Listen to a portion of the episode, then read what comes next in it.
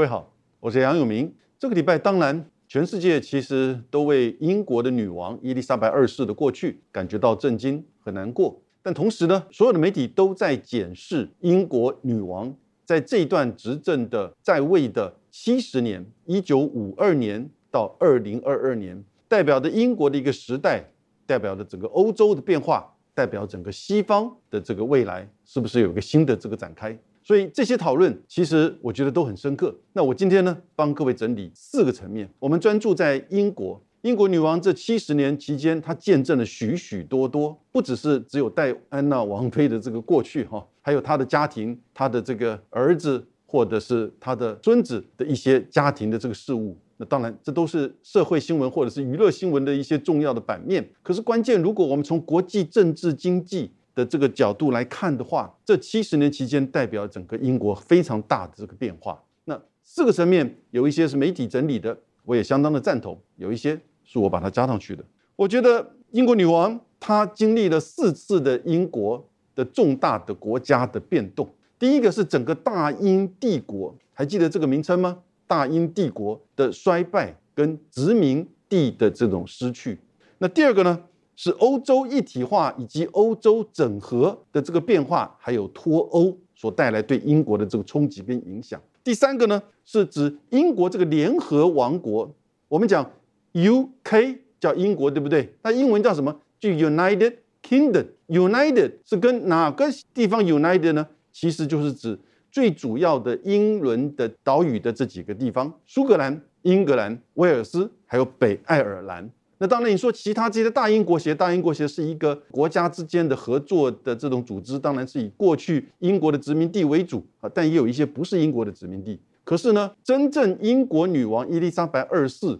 她到过去前还真正担任过其他国家的元首的国家，也只有十一个国家，那就是 U.K. 英国、加拿大、澳洲啊、纽西兰以及一些加勒比海的一些国家。就并不会想象说，所有的大英国协应该是五十六个国家都是奉英国女王为国家元首哈，并不是如此。那当然，联合王国的这个差异，尤其是苏格兰跟北爱尔兰之间的这个差异，跟它可能会走向独立，现在这个形势也越来越明显。第四个就是整个英国的经济开始走向缓和甚至衰退的这个危机，这已经当然不是这一年俄乌战争影响之下。而是整个英国的这个国家的整体跟它的经济的发展，其实已经开始出现了这种走下坡的情况。那这四个现象，我们分别来看，在大英帝国的殖民霸业的这个瓦解层面，当英国伊丽莎白二世女王就任的时候，在一九五二年，其实大英帝国已经把“帝国”的这两个字给拿掉了。他的父亲乔治六世在一九五零年印度独立的时候。就觉得我们不可以再称自己为大英帝国了，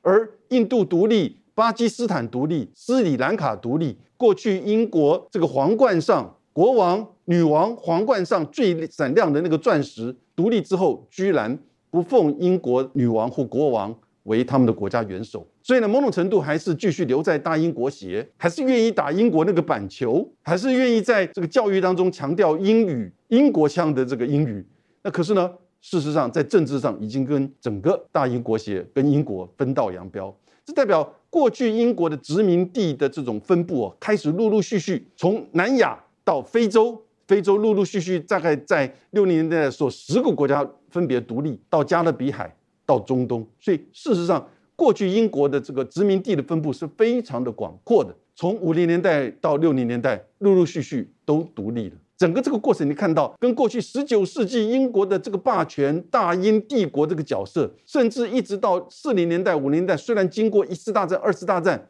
但是因为美国背后的角色还是支持英国在整个殖民业务上的这种拓展。可是呢，到了五零年代，在这个女王就位前的时候呢，其实已经出现这样子的变化。而她就位之后，我们看到许许多多各大洲英国的殖民地开始脱离独立啊，甚至呢。跟英国分道扬镳啊，所以整个大英帝国殖民霸业的这个瓦解，中间有一个特别的事件提供大家参考的，那就是一九五六年的苏伊士运河事件。那个是那个时候的埃及的总统叫纳瑟，他就任之后呢，苏伊士运河一直以来都是被英国、法国长久以来所掌控，不管是航运收费、管理以及任何的这个，甚至包含主权，都被英国、法国给共同的这个掌控。可是纳瑟就觉得说，这是在我埃及的土地，所以他把它国有化。国有化之后呢，英国、法国共同联军，英法联军，那么让你想到什么东西？那英法联军逼到城门下。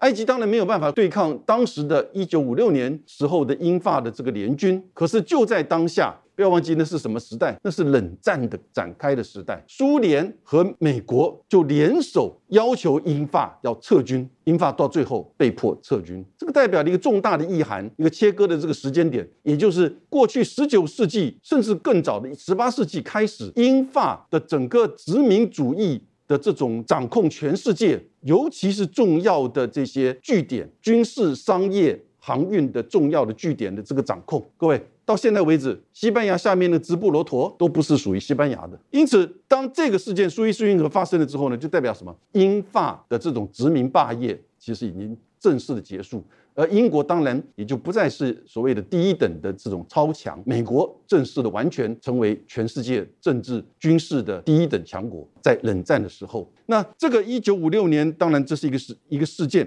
之后，你就看到陆陆续续许多的英国的这些殖民地的这个独立，那这些都看在伊丽莎白二世女王的眼中。第二点，欧洲一体化以及整合。它的发展跟它的瓶颈，甚至碰到现在可能的衰退。那当然，英国决定透过公投决定要脱欧，到现在面临到的这些问题。整个欧洲的一体化，特别是从五零年代的欧洲的煤钢共同体，到欧洲经济这个共同体，到一九九二年正式成立欧盟，然后呢，进入到两千年左右的时候呢，成立欧元。那个时候，整个欧洲，你看从西欧看，慢慢的扩大。冷战结束之后。它慢慢的扩张到这个东欧的这个国家，所以由英国、法国、德国这三个国家主导的这个欧洲联盟，慢慢形成一个整体。它不是单纯的一个区域的国际组织，我们把它叫做超国家组织。它虽然不是一个国家，可是呢，它有某种程度来自于会员国的这种部分的主权权利的让渡，财政权也好，外交或者是有关于关税、经济、社会、司法、人权这些东西。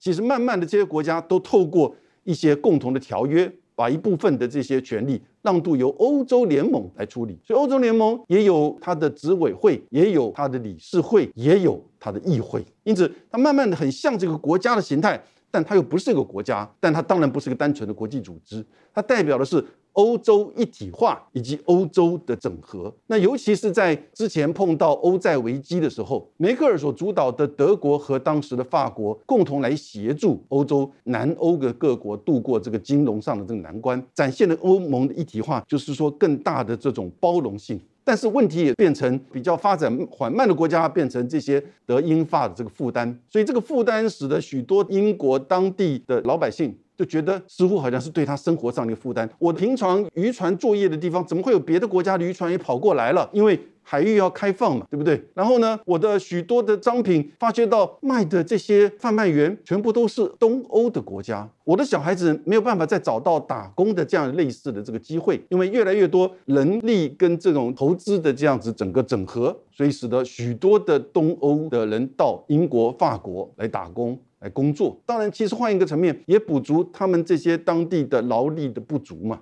所以这个是有好有坏，可是许多人民会感受到比较明显的一些可能对他过去的生活的一种改变，甚至剥夺。那这个当然就被政治人物所放大。因此那个时候，卡麦隆就为了，其实也是因为要跟欧盟去讨价还价，因为英国有一些时候他的会费或者他一些作为，他不愿意这么配合。你不要忘记，英国过去长久以来对于欧洲是抱着一个若即若离的态度。也就是他自己不认为他是属于欧洲大陆的成员，地理上他虽然不是，但他当然是欧洲的一个环之一。可是他就会对欧洲的这些国家，从十八世纪到十九世纪采取一个叫做权力平衡，也就是说，他不允许任何一个欧洲的单一的大国这种完全的崛起，那当然就影响他到他英国的这个安全。所以呢，当这个拿破仑崛起的时候，他就去帮助普鲁士，帮助这个西班牙，帮助俄罗斯；当德意志帝国崛起的时候呢，他就去帮助法国，帮助比利时。帮助波兰。那当二战期间发生的时候呢？当然他就去跟苏联合作，啊跟美国合作，苏联合作，法国合作。哦，所以永远是站在比较弱的这一边去对抗强的这边，以避免一个单一的强国整个掌控欧陆。然后呢影响到他欧国。长久以来，他采取的这个政策，可这个政策冷战之后已经不太适用，因为第一个冷战的这个结构变成这个全球性的美国跟苏联的对抗，第二个是在苏联掌控以外的区域进行到了欧洲的整合跟一体化，而冷战结束之后呢？更加的扩大。那这个时候，英国的采取的态度是，他觉得参与欧洲整合有利可图，然后呢是可以扩大他的贸易，也许可以引进一些比较廉价的这个劳工，帮助他的生产。但是呢。长久以来，你会感受到一般的人民并不是感觉到那么的受益，所以当问题出现的时候呢，那个卡麦隆想说，哎，我用这个脱欧公投哈，因为他猜测一般的人民大概不会同意完全的这个脱欧，因为脱欧代表完全的一刀两断。那结果呢，他想用这个方式来去跟欧盟去 bargain，去讨价还价。去协商，因为你看我脱欧的这个压力，所以呢，我在一些费用上，在一些规定上要有一些英国特殊的这个做法。结果没想到，这个脱欧的公投通过了。通过之后，上来的三个欧洲的呃英国的这个首相，分别是 Teresa May、Johnson 以及现在的特拉斯，对不对？他们所采取的还是，当然人民已经说话，选举已经表现了。虽然那个选票的差别很小，而且现在很多人后悔。如果你用区域而言，伦敦地区大部分人是反对脱欧，苏格兰是反对脱欧，北爱尔兰是反对脱欧。可是票投下来是这么的接近，所以他们当然继续执行这样的一个政策。因此，整个欧盟的一体化现在也开始受到考验。英国离开了，虽然现在离开之后面临到很多的这个经济上的这个压力，但是呢，也的的确确让他走出来他自己的路。其实并不会太讶异，因为什么？我刚刚提到。英国过去一直跟欧洲的关系就是一个如此的，有的时候合作看议题、看国家，那有的时候呢就采取自己比较自主性的这个作为。那当然，在今天这种贸易的整合跟全球化的情况之下的脱欧的的确确是为英国带来许多的这种大的这种创伤。第三个，联合王国的这个差异的扩大，之前卡麦隆为什么会举行脱欧公投？因为在脱欧公投的前一年，他举行的苏格兰公投。独立公投，这个苏格兰独立公投被否决了，被苏格兰自己的选民否决了，差异也并不大。但是呢，他就信心满满，卡麦隆他觉得公投这个方法真好用，所以我刚刚讲的，他用这个方式来要去跟欧盟去喊价，就没想到自己被自己的公投给赶下了台。那这个时候，苏格兰刚刚提到，苏格兰是支持跟欧洲在一起的，对不对？因为苏格兰的生产其实是很特殊，它的羊毛、它的 whisky，对不对？它的许多的农产品。其实主要的市场都在欧洲，而不是在伦敦呐。那当然，这个时候如果没有关税，少了这些障碍，跟欧洲的经济整合是有利于苏格兰的经济的发展的。所以那个时候公投的时候，苏格兰人也大部分是选择不愿意脱欧。可是跟整个英国脱欧之后，他发现到自己面临到非常多的问题。那现在女王过去了，特拉斯上来了。特拉斯在之前甚至还提到，他可能会针对北爱协定。北爱协定是什么呢？就是我们刚刚讲到脱欧的谈判的过程当中，有关于北爱尔兰跟爱尔兰，爱尔兰是一个独立的国家，也从大概是七零年代的时候脱离英国独立的。但是在北爱尔兰比较新英国的后裔跟英国教国教的这个后裔，就在这个北爱尔兰，然后跟。这个英国还是结合在一起，北爱尔兰跟爱尔兰之间的国界，那根本就算是没有国界，就是隔壁一条街，可能就是隔壁栋的这样一个情况。所以它这样子的这种发展，英国跟爱尔兰之间的经济的合作关系当然是很密切。可是当你英国脱欧了，爱尔兰还在欧洲，那你中间这个商品的国界的关税呀，相关的处理怎么办呢？所以他就采取了一个北爱协定，不是真的硬脱欧，至少在跟爱尔兰的边境的议题处理上。那现在特拉斯说，这个我们要硬脱欧，要完全的跟欧盟去做切割。你当然这个爱尔兰协定可能受到质疑。那现在这个爱尔兰协定一受到质疑的时候，北爱尔兰可能自己本身就会另外有不同的意见了。当然也让苏格兰可能会再一次的举行独立公投。现在的民调支持独立的远高于跟英国继续维持整体一起的联合王国。所以各位。我们现在看到英国面临到的眼前，马上除了经济之外，就是这个联合王国的分裂跟瓦解。那当然，第四个就是谈到了整个经济的衰退以及危机。那现在最新的数字，在两个礼拜前，印度在上半年的整个名义的名目 GDP 已经超越英国，成为世界第五大经济体。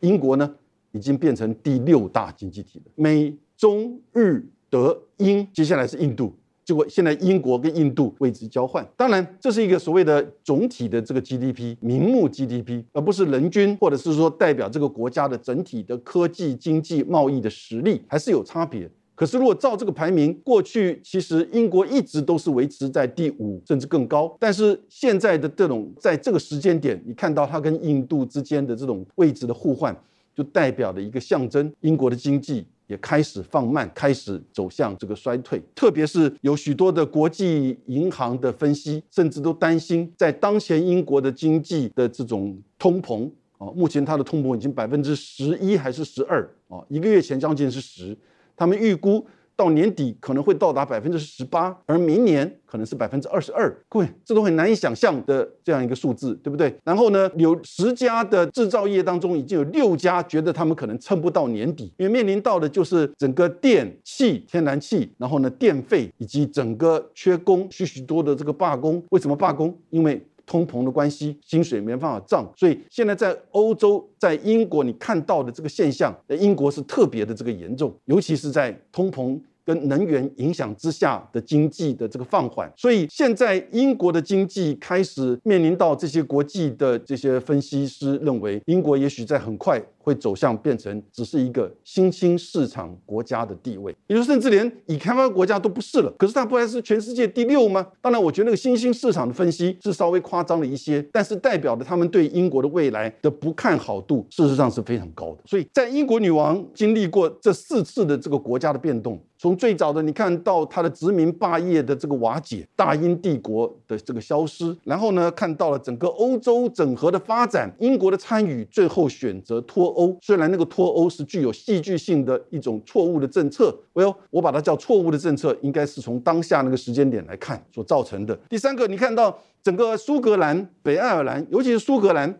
是不是很快的就会走自己的路？因为苏格兰要加入欧盟。苏格兰不只是寻求他自己本身的这个独立，那英国女王都不在了，女王的存在某种程度代表着她的这种象征包容，跟过去大英帝国的那种遗留下来的影响跟记忆。现在这位女王都过去了，虽然她在位七十年，而女王过去的当下。却是这么的尴尬的英国的各个方面的这些问题，所以当然苏格兰特别是在脱欧这个议题上，就跟英国完全是背道而驰。所以是不是很快的苏格兰也会独立而联合王国？那个时候还能叫联合吗？对不对？所以第四个当然英国的这个经济也是看到在这几年来每况愈下。这种发展，不过我倒是对于这个新上来的这个首相哈特拉斯，所有的媒体几乎都不太看好他。其实我也是了，但是呢，我还抱有一点希望。我觉得，当然你可以批评他说他在竞选的时候，其实。非常的意识形态啊，有人说他很反中，那只是一个环节而已。但是有人说他非常意识形态，说他非常民粹，也有人说他其实没什么专业，以上都对。可是呢，在作为一个政治的领导，你能不能看到你眼前的问题？眼前的问题，如果我们都能够这样子分析，我想特拉斯应该知道这个问题所在。但是新首相他现在面临到的经济通膨。能源很多英国的餐厅甚至都不愿意开门了，因为他们的电价跟天然气是这种浮动的变动，因为都是民间的企业在经营电价电厂或者是天然气厂，它的这个价格会随着他们当时那一阵子的成本来反映。现在大概整个天然气已经涨到可能是在。俄乌战争之前的三倍、四倍、五倍，甚至更高，电价率也是如此。所以现在整个欧洲都是如此了。虽然你现在看到俄乌战争的战场上，乌克兰。有反攻的这样一个迹象，跟高达到两千五百到三千平方公里的这个失土的收复，这当然是个好事情。可是呢，这个战争会不会俄罗斯一下子兵败如山倒，还是说继续还是会持续一阵子啊？我觉得大家的这个观点可能还是会有一段时间，那很难去预估接下来绝对的发展。但是因为冬天要来了，现在俄罗斯跟欧盟之间、跟欧洲之间的这个能源它还是中断的，特别那个北溪一号，所以大家都感受到，当冬天来的时候，当能源的价格越来越高，能不能够撑过这个寒冬？那现在因为乌克兰的局势，乌克兰有这种斩获，所以我觉得美国跟欧洲国家会继续支持乌克兰。但这个继续支持的另外一面，那就是能源的议题。还是会持续目前的状况发展下去，人民的生活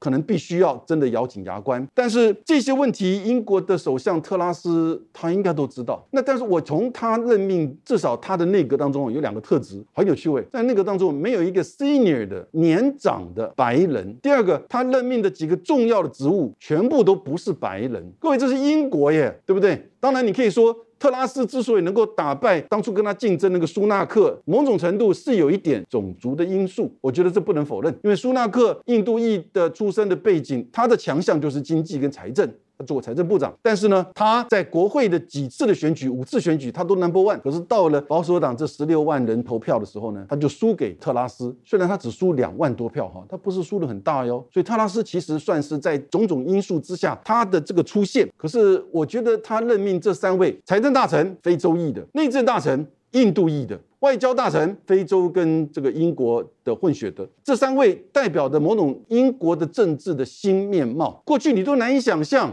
英国的重要大臣排出来没有一个白人。英国的内阁排出来没有一个年长的白人，所以特拉斯给我这样子的一个感觉，我觉得他可能要透过这种方式来去扭转英国的这个政治，不是一件很容易的事情。这不是改变肤色，事情就变得好。可是呢，我看到他的这个尝试，也许他也当然看到这些问题。虽然他目前提出来的解方哈，一般的经济学家都不看好，他基本上就是减税，因为他觉得经济其实关键是在生产的这一边。那只要生产东西做出来，那越少障碍，我就能卖得越好。所以你政府的限制啊。或者是关税啊，或者是增加的一些税啊，如果都拿掉，那我就可以卖得更好，哎，经济就会更好。可是事实上，现在经济消费端也很重要。你东西做得再好，我现在不愿意口袋掏钱买东西，为什么？因为认为现在这个经济情况我不看好，我宁愿把钱存起来或者去做一些投资，我不愿意去做消费。你就算拿掉一些税，也不见得能够把东西卖得好。特别再加上你现在跟欧盟之间还是要走向硬脱欧的话。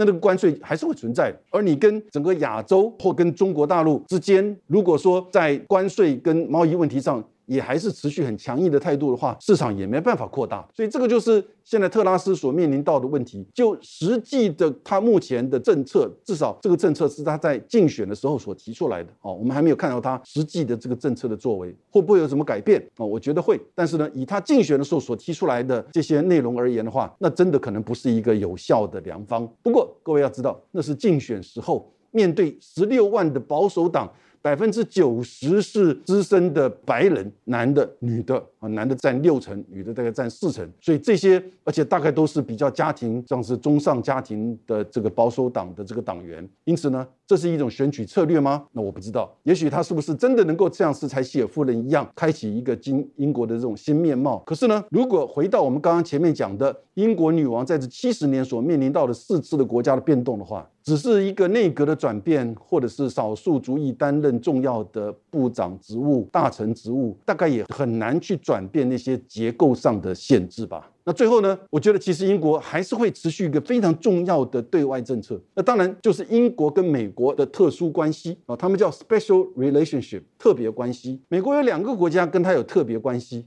一个是英国啊，那是真的特别，因为他们同文同种；另外一个是日本。那是在美日安保之下的这样一个关系。那跟英国因为同文同种，而且接续的英国的都是央格鲁萨克逊所掌控的海权霸权，所以英国跟美国虽然有这样一个苏伊士运河事件被迫撤军而失落了他的殖民地跟霸权这个帝国的地位，可是呢，他跟美国的关系是非常密切。而我去过东岸念书。美国的东岸非常了解到，美国的东岸对于英国所代表的文化、种族、语言上的这种憧憬，认为代表的是比较有知识的或者有水准的这种心态。也是很明显，所以英国跟美国他们的这种特别关系，哈，会是英国接下来过去也是如此，所有的美国的政策，英国一定强力支持，而且走在最前面。那现在脱欧之后的英国，当然会对美国的所有的政策，不管是在欧洲的政策、俄乌的战争，还是在印太，还是对对中国的政策，是绝对是最强力的支持者。而特拉斯给我的感觉，他也绝对会是延续强生的这样一个做法，英国传统跟美国的这个特别关系的这个做法，某种程度也许。是，既然你自己都知道不再是第一强权了，对不对？你总是抱着一个最粗的大腿，而这个大腿又跟我们